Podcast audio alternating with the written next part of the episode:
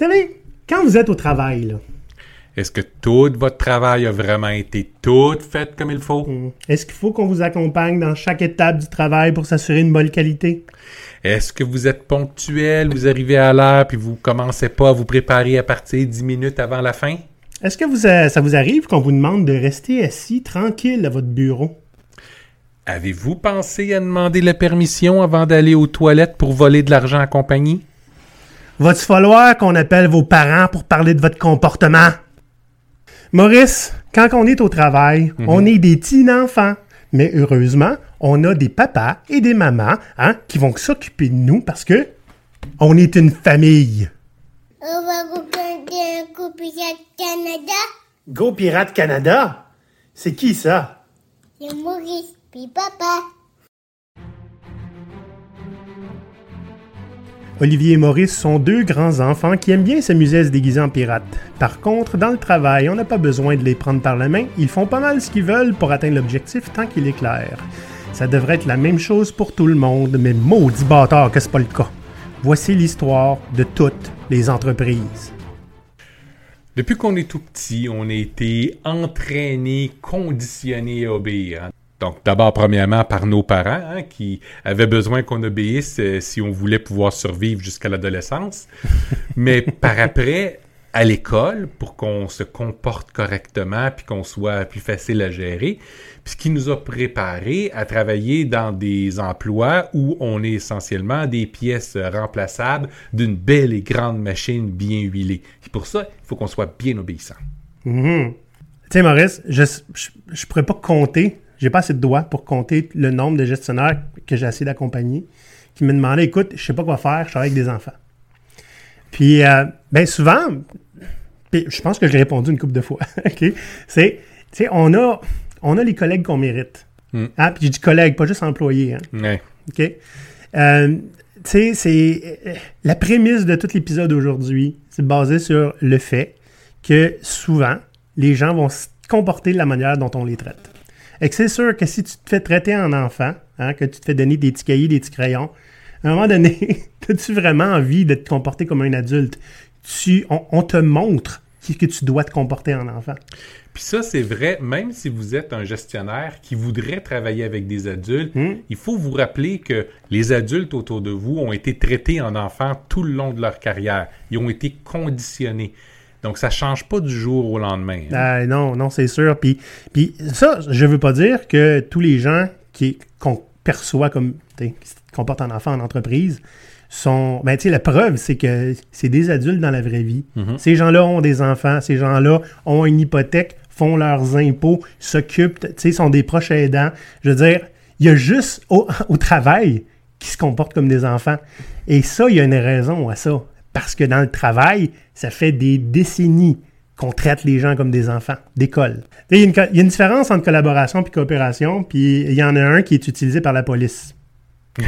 Thank you for your cooperation. Robocop le dit. Mhm. OK? Tu sais, Maurice, dans beaucoup des épisodes qu'on a fait euh, dans les derniers mois, hein, euh, souvent dans les trucs, on parle de co-création. Mhm. Et euh, c'est, on va en parler un petit peu plus tard, là, mais c'est une des de la base, je pense. La- euh, parce que ce qu'on a fait, ce qui fait qu'on est des enfants, là, ok, c'est que quand on était à l'école, le professeur nous donnait des devoirs. Puis Ouais. notre job, c'était de les faire. Puis c'est exactement ça qu'on fait avec le travail.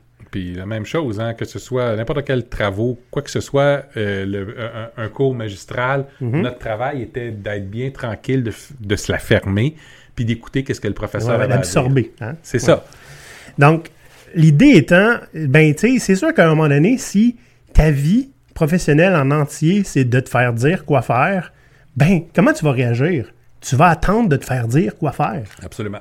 Puis tu vas en faire le strict minimum parce que si tu dépasses ce qui te demande d'être fait, souvent tu vas te faire un, re- un reprocher, surtout si ça donne pas le résultat que ce que tu aurais escompté. Ouais. On va décortiquer ça un petit peu aujourd'hui. On a plusieurs concepts à vous apporter.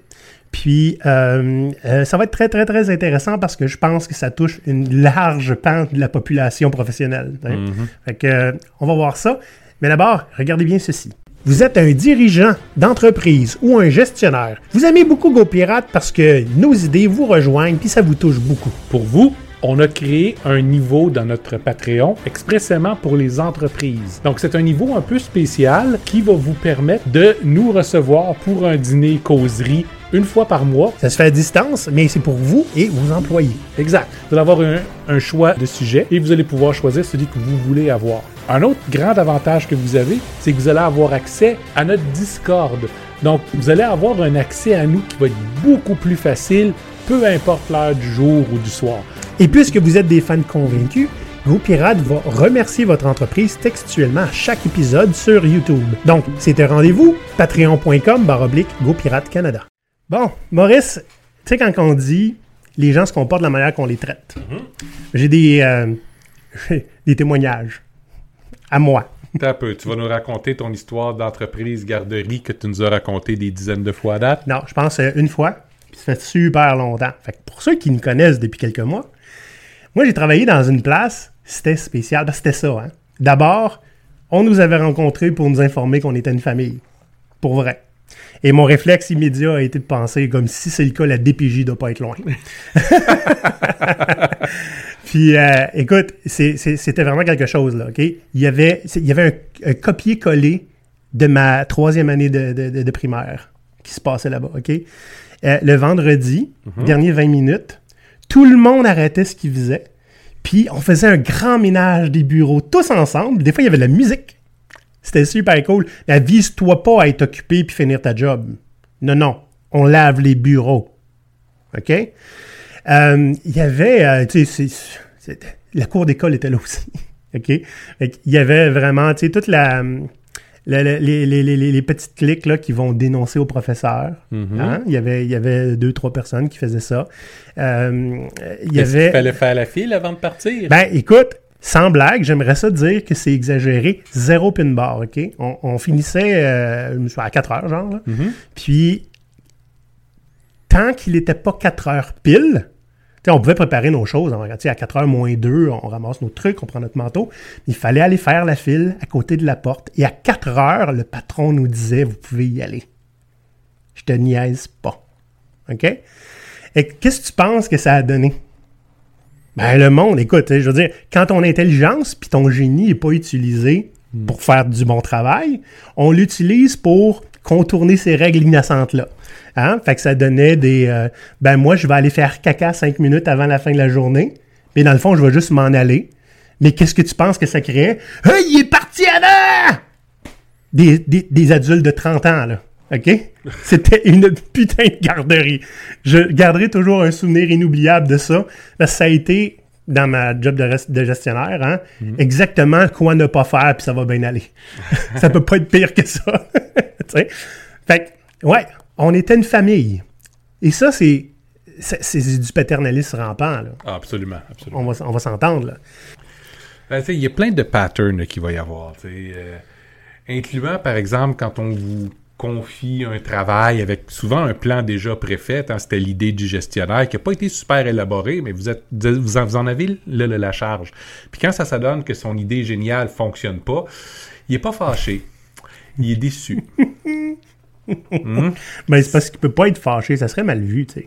Ben, c'est ça. Vous allez être blâmé pareil parce que son plan excellent n'a pas été exécuté à la perfection. Mais le fait est euh, que sa responsabilité est pas de pouvoir mettre ça en œuvre comme il faut. Sa responsabilité étant de trouver une solution, puis après ça, de s'assurer que vous ayez trouvé une façon pour mettre ça en œuvre. Euh, Ben, tu sais, regarde, euh, si, si, s'il voulait que ça marche à 100%, il avait juste à avoir la bonne solution. Ben, en fait, non, parce que le réflexe va être, s'il voulait que ça marche à 100%, il vient d'en avoir la preuve, on peut pas vous faire confiance. Il faut vous encadrer Ah. plus. Puis par vous encadrer plus, On va vous micro-gérer. Hein? c'est ça, hein, respirer dans votre cou, là, juste pour être sûr que vous faites les choses comme il faut, vous assurer que vous n'êtes pas en train de vous promener sur Internet tout le temps pendant Mm. que vous êtes censé être en train de travailler. Donc, tu sais, c'est... Tout, ce- tout ce que ça prend, c'est une mauvaise idée qui n'est pas possible à mettre en application, puis là, on se retrouve avec un, un- un- un parent hélicoptère autour de nous. Ouais, ouais. Et tu sais, d'autres patterns comme quoi, ben, le, le monde du travail, c'est une garderie, là, Mm-hmm. en général. C'est, euh, hey, euh, papa, lui, il m'a dit ça, puis euh, j'ai pas aimé ça, va le chicaner. Ah oui, ne pas être capable de gérer ses propres conflits. Ouais, ouais. Puis on s'entend dans bien des entreprises, si vous essayez de gérer vos propres conflits, vous allez vous le faire dire. Ouais. C'est pas ta job à gérer Non. ça, on a un département entier pour faire Va ça. demander à maman RH. C'est ça. Ouais. Euh, tu sais, euh, ben, c'est c'est pas pour rien aussi qu'il y a un fort mouvement vers l'autogestion. Sais, c'est parce que c'est ça qu'on connaît dans la vie. Tout le reste, tous les autres pans de notre vie, Mhm. on est autogéré dans la vie. Absolument. c'est pas pour rien que l'autogestion, on a fait un épisode là-dessus, hein, ça fait quelques semaines, pour aller voir, là. Mais l'autogestion est, est, est quelque chose qui, ben pas qui revient, mais je pense pas que ça a jamais été vraiment présent, sauf dans des petites entreprises euh, où ce que tout le monde fait tout, là. Mais ça devient, en ce moment, c'est quelque chose qui est carrément une demande, là, par les, euh, par les équipes et par, le- par les candidats, là. Absolument. Nous, on pose ça depuis longtemps, mais maintenant que les gens ont, ont eu à s'autogérer après avoir travaillé pendant plusieurs mois hein, à partir de la maison, euh, on n'a pas de gestionnaire qui nous encadre à tout moment, puis la plupart des gens se sont aperçus, hey, je suis capable de prendre mes propres décisions, je suis une grande personne, je suis capable de gérer mon travail. Pourquoi est-ce que j'ai besoin d'avoir quatre personnes, un qui détermine mon horaire, un qui va me donner du travail, un qui va réviser mon travail, puis un qui va me surveiller pour être sûr que je le fasse comme il faut, puis une dernière personne qui va être là avec un chronomètre pour regarder à chaque fois que je vais à ma machine à café ou aux toilettes combien de temps je vais l'accompagner. Ça me rappelle, Maurice, un, un argument pour le télétravail. Savais-tu qu'ils ont fait une étude qui disait qu'il y avait un très grand pourcentage de gens qui, chez eux, pendant les heures de bureau, Mhm. regardaient des films, regardaient la télévision, hein, Netflix, faisaient l'amour. hein. Et euh, ça a pris du temps avant qu'on s'en rende compte. En fait, ça a pris le sondage. Parce que le travail t'a fait pareil. OK? Mais, mais efficacité. Ah, ben là, Efficacité, ça veut dire euh, votre, avoir votre horaire rempli constamment. Un peu comme on fait, tu sais, c'est- c'est une mode, il me semble, moi quand j'étais jeune, parce que je suis vieux, hein, on ne Mhm, pas remarqué, hein, pour ceux qui nous écoutent en audio, euh, à mon époque, euh, les parents géraient notre horaire de façon super facile. hein. Le déjeuner était servi, après ça, tu te, tu te faisais mettre dehors de la maison, puis il fallait que tu reviennes quand les lumières de rue allument. Aujourd'hui, euh, les enfants ont tendance à avoir des, des horaires euh, bookés euh, à- aux 15 minutes près. Hein? Mais puis ça, c'est exactement ce qu'on voit aussi dans les entreprises. Il faut que tes employés n'ont pas des responsabilités à faire, mais bien ont un horaire bien booké. Ouais, c'est plus important que l'horaire soit booké puis que tu aies quelque chose à faire. C'est ça. Peu que- importe ce qu'ils font. Peu importe ce qu'ils font. Faut pas que tu sois pas occupé. C'est ça. Tu sais, je veux dire, j'ai eu des patrons qui m'ont dit, ben, essaye d'avoir l'air occupé pour le restant de ta journée. OK? Fait que, bref, bref, là, la valeur de ton travail ne m'importe pas. Exact. C'est combien d'heures tu fais, parce que c'est pour ça qu'on te paye. Ça, c'était des patrons éclairés que j'avais. Les autres allaient me faire faire du travail qui sert à rien. Je vous ai déjà euh, raconté la fois où euh, j'ai travaillé pour un certain ministère que je n'aimerais pas ici. Non? Où j'ai eu à reclasser un archive qui n'était pas utilisé depuis des, euh, des années, où tout était classé par ordre de code euh, de la façon dont les dossiers avaient été a- archivés. Je devais la reclasser par ordre alphabétique de titre. Puis un coup que je l'ai fait, je vais tout mettre ça dans des boîtes pour l'envoyer se faire déchiqueter.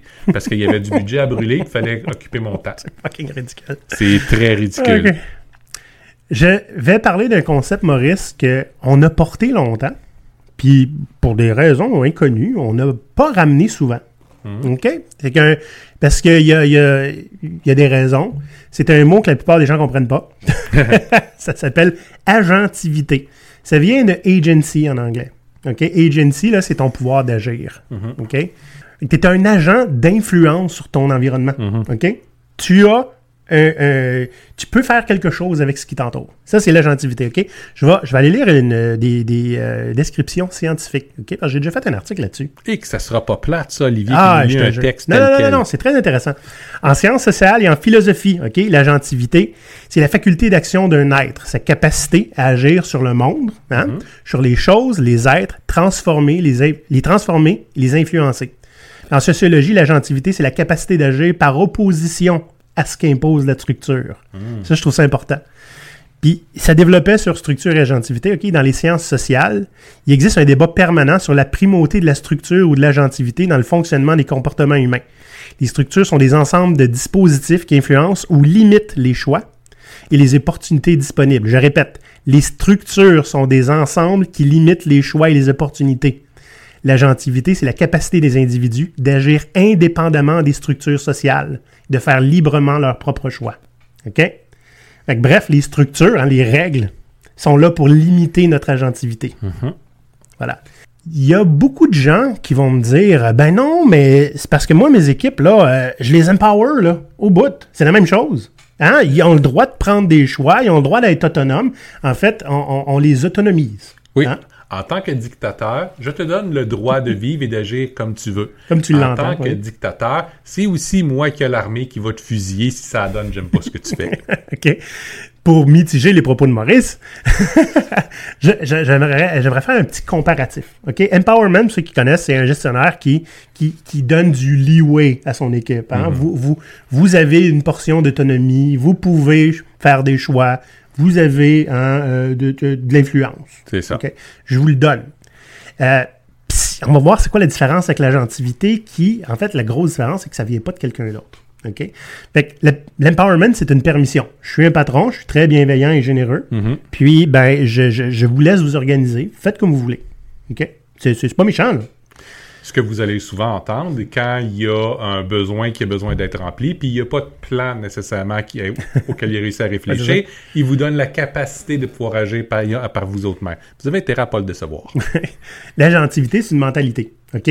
Quand j'arrive chez moi puis que je trouve que c'est à l'envers, ben, qu'est-ce que je fais? Je ramasse. C'est un message subtil, ça? Non. Vous voyez juste un petit champ de caméra, vous autres, hein? Mais tu se comprends que, tu regarde, j'ai un pouvoir d'agir et j'ai le demande d'application. C'est juste ça, l'agentivité, là. OK? Je suis pas pris dans une structure qui m'empêche de le faire. Bizarrement, quand on arrive au bureau, on met ça off. On demande la permission de faire notre job. Ouais. OK? Le- L'empowerment, c'est octroyé par un supérieur hiérarchique. hein? Je te donne la permission de prendre des décisions. C'est correct. Ou par un parent, si vous êtes un enfant. Encore. Alors que l'agentivité, c'est un choix délibéré. Tu fais le choix de prendre la décision parce qu'elle a besoin d'être prise. Tu n'as pas besoin d'une permission pour faire un choix qui a besoin d'être pris ou faire une action qui a besoin d'être prise. Euh, la grosse différence, surtout ici, ici que ça fait mal, c'est que ton empowerment peut être retiré. Puis c'est pas tout le temps volontaire. Genre, comme ben, le- ton boss part à la retraite, puis le nouveau, lui, ben, il est pas bienveillant de même, puis il croit pas à ça, ces niaiseries-là. Hein? Ou tu l'as juste déçu, ton patron, en faisant Ouais. pas qu'est-ce qu'il t'a demandé. Euh, puis, ben, voici, maintenant, tu vas être puni. Mm. L'entreprise s'est faite racheter par une multinationale, puis c'est pas dans leur culture. Mhm. Hein? Fait que ça peut être enlevé. Tandis que, ben, quand c'est un choix délibéré, hein, c'est, dans ta mentalité, ben, tu peux pas te faire enlever ça. Tu peux te faire chicaner pour l'avoir fait, puis ça donnera le résultat que ça donnera. C'est comme ça qu'on dit, tu sais, hein, c'est, les meilleurs qui partent en premier. C'est ça que ça donne. Euh, l'empowerment, ça perpétue l'état de follower. Ça, c'est important de le comprendre. donc, euh, perpétuer l'état de, de suivant. De suiveux, de suiveux, De, de suiveux. subalterne. Subalterne, oui. C'est ça. T'es, euh, on- on- ça te perd- T'es servile. Ouais. Puis tu, tu t'es servile parce qu'on te donne la permission. Fait que tu prendras jamais une décision sans qu'on te donne la permission. C'est ça qui est le problème ici. Fait que, bref, t'es payé pour obéir. Voilà. Euh, non, non, mais tu sais, on te donne la permission de prendre, un- de prendre une décision. Mais prends pas une décision si t'as pas de permission. C'est ça. Tu comprends? Euh, alors que ben, tu peux pas. euh, Tu sais, ça crée des leaders, juste le, le fait de être capable de prendre action. Tu sais, je veux dire, il y a tout le temps quelqu'un d'une compagnie, là. Hey, check-les, lui, c'est malade. Il prend tout le temps plein d'initiatives. Comment il fait? Comment, comment il fait? Il tu fait. sais comment le faire. OK? Il, est juste, il est juste moins peureux ou il, a ju- il se fout plus des structures en place. Et puis vous remarquez une chose, hein? Souvent, les, les gestionnaires les plus hauts placés, la, la plupart de vos patrons sont des gens qui ont défait les règles un petit peu, qui ont pris leur place, qui ont vrai. pris leurs propres décisions, fait qu'ils se font remarquer puis ils montent dans l'organisation. On peut toujours être surpris de dire, ben, pourquoi est-ce qu'ils exigent d'avoir des gens obéissants en dessous d'eux par après? Ben, c'est ça qu'ils ont été habitués de voir partout. Pour eux autres, la normale, c'est ça. C'est ça, ouais. si jamais vous sortez de, la norme, soit vous allez être un problème, ou soit vous allez être quelqu'un qui a du potentiel qu'il faut aider à développer pour en faire un autre leader. Naturellement, si vous êtes trop bon à le faire, ben là, vous êtes aussi un problème. Mais tu sais, quand je dis que l'agent, ben, si, si l'empowerment perpétue l'état de follower, mais que l'agentivité crée d'au- aide à créer des nouveaux leaders, c'est parce qu'il montre l'exemple. Tu sais, quand tu as un, un briseur de règles dans ton équipe, puis qui brille, tu le quittes, ben, tu sais, à un moment donné, tu es, dans son équipe, là, t'apprends à faire pareil. Tu comprends-tu? Euh, Puis, ben, le- l'empowerment, ça fonctionne tant qu'on respecte la structure, hein, tant qu'on dépasse pas euh, les limites qu'on nous a mis, euh, tant que le, le- le boss est content, hein, puis euh, tant qu'il n'y a pas une restructuration radicale. Sinon, il faut sévir. Ouais, c'est ça. Alors que l'agentivité, en comparaison, ben, tant que tu as de la volonté ou que tu t'en fous pas complètement de ce qui se passe, ça marche. Bref, tant que tu es engagé. Oui, ce dernier point-là est très important parce que l'empowerment créera pas d'engagement. Fait que la plupart des entreprises qui disent, ben moi, je, je, je- je donne l'empowerment, mais je vois pas plus de résultats euh, lions- d'engagement, c'est parce qu'ils savent que c'est une permission qui est temporaire. Tandis que si c'est un endroit où les gens sont respectés pour faire preuve d'agentivité, euh, là, les gens vont être engagés parce qu'ils ont l'impression d'avoir un contrôle sur leur environnement. Puis, ben, parce que le contrôle est réel, en fait. Oui, oui, absolument. Là, on va s'en aller vers, OK, mais là, si je suis un patron ou un, un gestionnaire, hein, OK, qu'est-ce que je peux faire pour que les gens commencent à se comporter ben, comme des adultes qui sont? Ouais. OK? En fait, ça fait pas partie des trois trucs, c'est un truc spécial pour les gestionnaires. OK? On s'en va vers le leadership d'intention. C'est pas la première fois qu'on en parle. OK? Euh, je pense que je vous ai rabattu euh, à peu près 20 fois euh, l'histoire de David Marquet, là, le, le commandant de, de- de sous-marin qui a commencé à arrêter de donner des ordres. Ça va, Maurice? Ouais, je suis en train Hein? de. Oui. Oui, tu- Pour, tu- ceux- tu pour, ceux, pour qui nous écoutent, il y a juste en audio, je suis en train de faire au moins 20 fois. Au moins. Fait que le capitaine de, de- de sous-marin qui a arrêté de donner des ordres, puis il a commencé à demander le résultat qu'il voulait. Puis C'est technicien expert en sous-marinerie. hein. Ouais. On, on fait ce qu'il fallait. hein. On, on décidé des marches à suivre pour réussir à. Il y a, il y a un paquet- il a pas juste commencé à faire ça, on s'entend. Là, OK? Il y a le langage qui a changé, ça a pris des mois, mais il s'est rendu compte que il sait pas tout parce qu'il est sur un sous-marin qu'il connaît pas. S'il donne des ordres, ça va mal aller. Exact. Fait que l'idée, c'est que le leadership d'intention, plutôt que d'essayer d'avoir raison tout le temps, vous, vous dites ce que vous avez besoin et vous donnez la latitude et les ressources à vos gens pour être capable de mettre ça en place. Là, Ok. quand on dit donner la latitude et les ressources, ça ressemble à de l'empowerment, cette affaire-là. Ben, c'est vrai, jusqu'à un point. Hein? Euh, mais l'idée, c'est qu'il y a toujours une question de latitude et de ressources. À un moment donné, la latitude devrait être acquise. Ouais. Au début, sais, on peut pas dire du jour au lendemain, on passe d'un environnement extrêmement contrôlant à un environnement entièrement plein d'agentivité le chaos. on le voit avec des entreprises qui veulent se transformer, puis ils comprennent pas pourquoi ça marche pas. Mais ça marche pas parce que les, les gens ont été programmés à obéir. Ça. Donc, en quelque part, faut programmer tout le monde, il faut, il faut déprogrammer tout le monde, puis les reprogrammer à être plus autonomes. Ouais. Donc, quand on parle de leadership euh, d'intention, l'idée est quand on vit dans une organisation, il va toujours avoir une structure quand même, même quand on va avoir des gens agentifs dedans, il, il reste que ça prend une structure quand même. OK, on va avoir une structure qui va être plus légère, qui va donner l'opportunité de pouvoir faire preuve d'agentivité beaucoup plus, mais ça en prend quand même. Donc, avec le leadership d'intention, on crée le bac à sable avec les ressources, avec jusqu'où on peut agir pour s'assurer que ben, le travail puisse être fait de façon euh, agentive. Ouais. Fais ce qu'il faut. Si t'es pas certain, demande-moi. Là, si t'es pas certain, là, doit être, doit faire partie de, de, de- de la limite qu'on a mis. Hein? Quand t'es trop sur le bord, là, on, on se consulte. Puis on co-crée la solution. Il y a quelque chose que tu as dit un petit peu plus tôt, Maurice. Hein, tu sais, les, comment ça que les leaders, ils traitent les autres comme des followers?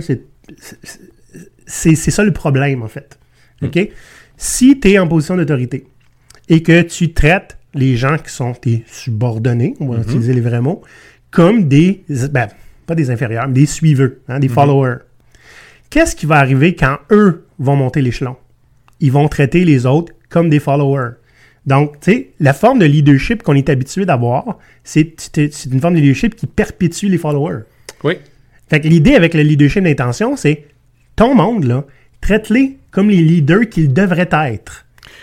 Puis ça, c'est important parce Mm. que ça veut dire que notre structure de leadership est pas faite pour créer des leaders. Non. Elle est faite pour créer des boss. Ouais. Et puis des gens qui les respectent. C'est ça. Donc, c'est- un des éléments clés à, à modifier dans vos organisations. Si vous voulez avoir des gens engagés, des gens qui vont pouvoir vous permettre d'avancer, des gens qui vont vouloir mettre l'ensemble de leur génie à votre disposition, aux dispositions de l'organisation, ben, ça veut dire qu'il faut en faire des leaders, il faut en faire des gens engagés, il faut qu'il faut qu'il y ait un intérêt à faire ça. T'sais, on peut pas exiger l'engagement. C'est pas de Non. même que ça marche. là. En fait, euh, on a l'engagement qu'on mérite. Ouais. Hmm? Ouais. Euh, je pense qu'on est rendu. Maintenant, on a parlé au patron. Hein? On va parler aux pirates aussi. Trois trucs pour faire de vos enfants de Ouais. grandes personnes. Ce qui est intéressant, c'est que ça marche pas juste si vous avez des employés. Ça peut marcher avec vos collègues aussi. Ça- on peut même faire ça avec nos patrons. Absolument. Puis la première affaire, c'est de développer leur leadership, puis comment en étant un leader vous-même. Ça, c'est pas tout le temps facile, OK? Là, ce qui va être super important, hein, on faut pas tomber dans les patterns. Tu sais, on voit des leaders qui vont aider les autres à s'élever tant qu'ils les dépassent pas. Ouais. Faudrait pas qu'ils me dépassent parce que je suis un leader puis je veux continuer à briller. S'il me dépasse, il me fait de l'ombre. C'est pas ça du leadership. OK? Il faut pousser les autres plus loin que nous, on est capable d'aller. Ça sera pas nécessairement dans la même tangente, c'est correct. OK? Comme Yoda l'a dit dans un certain Star Wars qui a été honni par la plupart des fans. Hein? We are who they grow beyond. fait que euh, c'est ça. Les- ces gens-là vont nous dépasser, puis c'est comme ça qu'on sait qu'on est un leader. Fait qu'il Ouais. faut les amener plus loin que nous, on est capable d'aller. Il faut apprendre à co-créer. Puis maudit que c'est important. Parce que, oui, Co-créer, c'est. c'est- Définissons qu'est-ce que c'est. oui, Co-créer, c'est on part du problème, puis ensemble, on développe des solutions. oui. Co-créer n'est pas on apporte des solutions, puis là, on prend le feedback. OK? Ouais. Il y a une grosse différence entre les deux. Ouais. Ben, en fait, ça me fait penser un petit peu au delegation poker. Ouais. Hein? Il y, en a une où, ce que garde, on n'a pas le choix, on est tous sur le même pied d'égalité, Mhm. puis on trouve la solution ensemble. Pourquoi c'est important? Parce que, ben écoute, on parle d'engagement tantôt, là. Hein? C'est-tu engageant de te faire donner la solution puis de te faire dire, ben vas-y, fais-le? Euh, T'es un expert, mais je te donne la solution. T'es un exécutant à ce moment-là. T'es plus un expert. C'est ça. Est-ce qu'on a fait un épisode sur le delegation poker? Oui. OK. Bon. Vous pouvez aller le voir. C'est en janvier 2021, je pense. Comment tu te rappelles de tout ça? Je m'en rappelle. I care about this show, Maurice. Je me rappelle pas de qu'est-ce que j'ai fait il y a trois jours. T'es vieux, c'est pour ça. Fait que la co-création, c'est essentiellement stimuler l'engagement en s'assurant que les gens qui vont vivre la solution soient porteurs de la solution avec vous. OK? C'est, c'est, c'est pas si sorcier que ça, là. Au lieu de tout planifier en cachette dans une salle, là, OK? Vous allez chercher deux, trois personnes qui vont avoir à appliquer la solution, puis vous les incluez. That's it, c'est être inclusif, la co-création. Puis plus vous avez de points de vue différents, avec des Mm. expertises qui sont différentes, plus la solution que vous allez co-créer, non seulement va être viable, mais elle va pouvoir toucher à des aspects que vous auriez pas pu imaginer parce que c'est pas votre domaine d'expertise. C'est vrai. Puis, ben, euh, à la fin, mettons que les, gens là, que- avec qui vous travaillez là, Mhm. sont pas d'accord, puis qu'ils font ça, là, le bout, pas d'accord. Il y a de quoi faire avec ça, OK? Ouais. S'ils sont pas d'accord, qu'ils le prouvent, puis on peut les aider à le prouver en Ouais. faisant les aidant à faire des petites expériences contrôlées. OK? Puis ça, c'est pas juste quand ils sont pas d'accord, c'est aussi quand ils veulent vous proposer quelque chose, une Absolument. alternative à votre idée, hein, parce que vous avez essayé de forcer une idée puis ils sont pas d'accord, OK? Mais c'est correct qu'ils prouvent que ça peut marcher. En fait, toutes les idées, de façon générale, devraient toujours prouver que c'est une idée qui est valable, puis on devrait toujours le faire sous forme de petites expériences contrôlées. On fait une petite expérience avec un budget limité, un temps limité, des, des gens impliqués de façon limitée. On peut faire plusieurs expériences en même temps Mhm, aussi. mhm, mhm. Puis on regarde laquelle qui nous donne le résultat qui nous plaît le plus. Oui, parce que ça va valider les hypothèses. hein, c'est tout le temps pour répondre à une hypothèse. C'est ça. Puis une expérience qui va démontrer que quelque chose n'était pas une bonne idée, c'est une bonne expérience aussi parce que non seulement vous allez pouvoir rejeter un- un- un- une hypothèse ou une solution, mais vous allez être capable de dire pourquoi c'était Ouais, pas la bonne. C'est pas juste parce que votre gut feeling vous crée après. Exact. Puis je suis un, intuitif, là. Mhm. Moi-même, il faut que j'apprenne à faire des, des expériences, tu sais. Puis euh, ça va aussi diminuer beaucoup de risques. Hein? Souvent, on dit non parce qu'on voit trop de risques. Parfait. Si je fais une expérience puis ça enlève la moitié de tes risques, t'es-tu plus apte à considérer? Ces expériences-là peuvent être faites par étages. C'est-à-dire que vous commencez à faire une coupe d'expérience, vous commencez à comprendre pourquoi certaines des idées n'étaient pas bonnes, comment est-ce qu'on peut faire pour éviter ces problèmes-là, vous redésignez une nouvelle solution rapidement, faites une petite expérience avec, voyez est-ce que ça fonctionne mieux maintenant ou pas? Donc, à force de faire des petites expériences contrôlées comme ça, vous allez développer la meilleure solution pour ce que vous essayez de faire. C'est un bon plan. C'est un bon plan. Ben, je pense que c'est tout ce qu'on a à dire sur l'épisode, mais on en pourra en dire tellement plus. C'est juste que il y a tellement de saveurs d'enfantillage dans les entreprises. On peut pas toutes les couvrir quand même. Et si vous avez des bonnes histoires de, de- de- hein, que- comme quoi votre travail c'est une garderie, pitchez nous ça, on fera peut-être une compilation à un moment donné. Ce serait le fun. Puis, euh, ben, chez GoPirate Maurice, on a des membres sur Patreon et on est une Ouais. grande famille. Puis nous, on est les deux patriarcats barbus. Hein, On s'occupe de nos petits-enfants. Oh! Blague à part, euh, on est une belle gang. Puis allez voir ça, patreon.com, baroblique GoPirate Canada. On a beaucoup de fun là-dessus. Puis on, on est tout le temps en train d'aider du monde. Puis ils nous aident aussi. Oui. On a des paliers qui vous répondent à tous vos besoins, que ce soit juste Ouais. supporter notre show ou si vous voulez mettre en place les trois trucs qu'on vous a dit, Mhm. puis que vous avez besoin d'un peu d'aide pour le faire, on a des, des, des, des niveaux de Patreon avec des forfaits de coaching. Dedans. coaching privé, là. Oui, donc on va être capable de vous appuyer, vous, dans votre développement pour réussir à atteindre les objectifs que vous voulez avoir puis les résultats que vous voulez avoir. Ouais. Donc, euh, venez nous voir. Puis, euh, à part de tout ça, ben, sur YouTube, il y a encore moins que la moitié de ceux qui nous écoutent qui sont, euh, qui sont abonnés. Fait que, euh, faut-tu vous prendre par la main, là? Hein? Allez vous abonner. Là-dessus, les pirates, les enfants, à la prochaine! à la l'abordage! À la Ah! Ah non! Ah!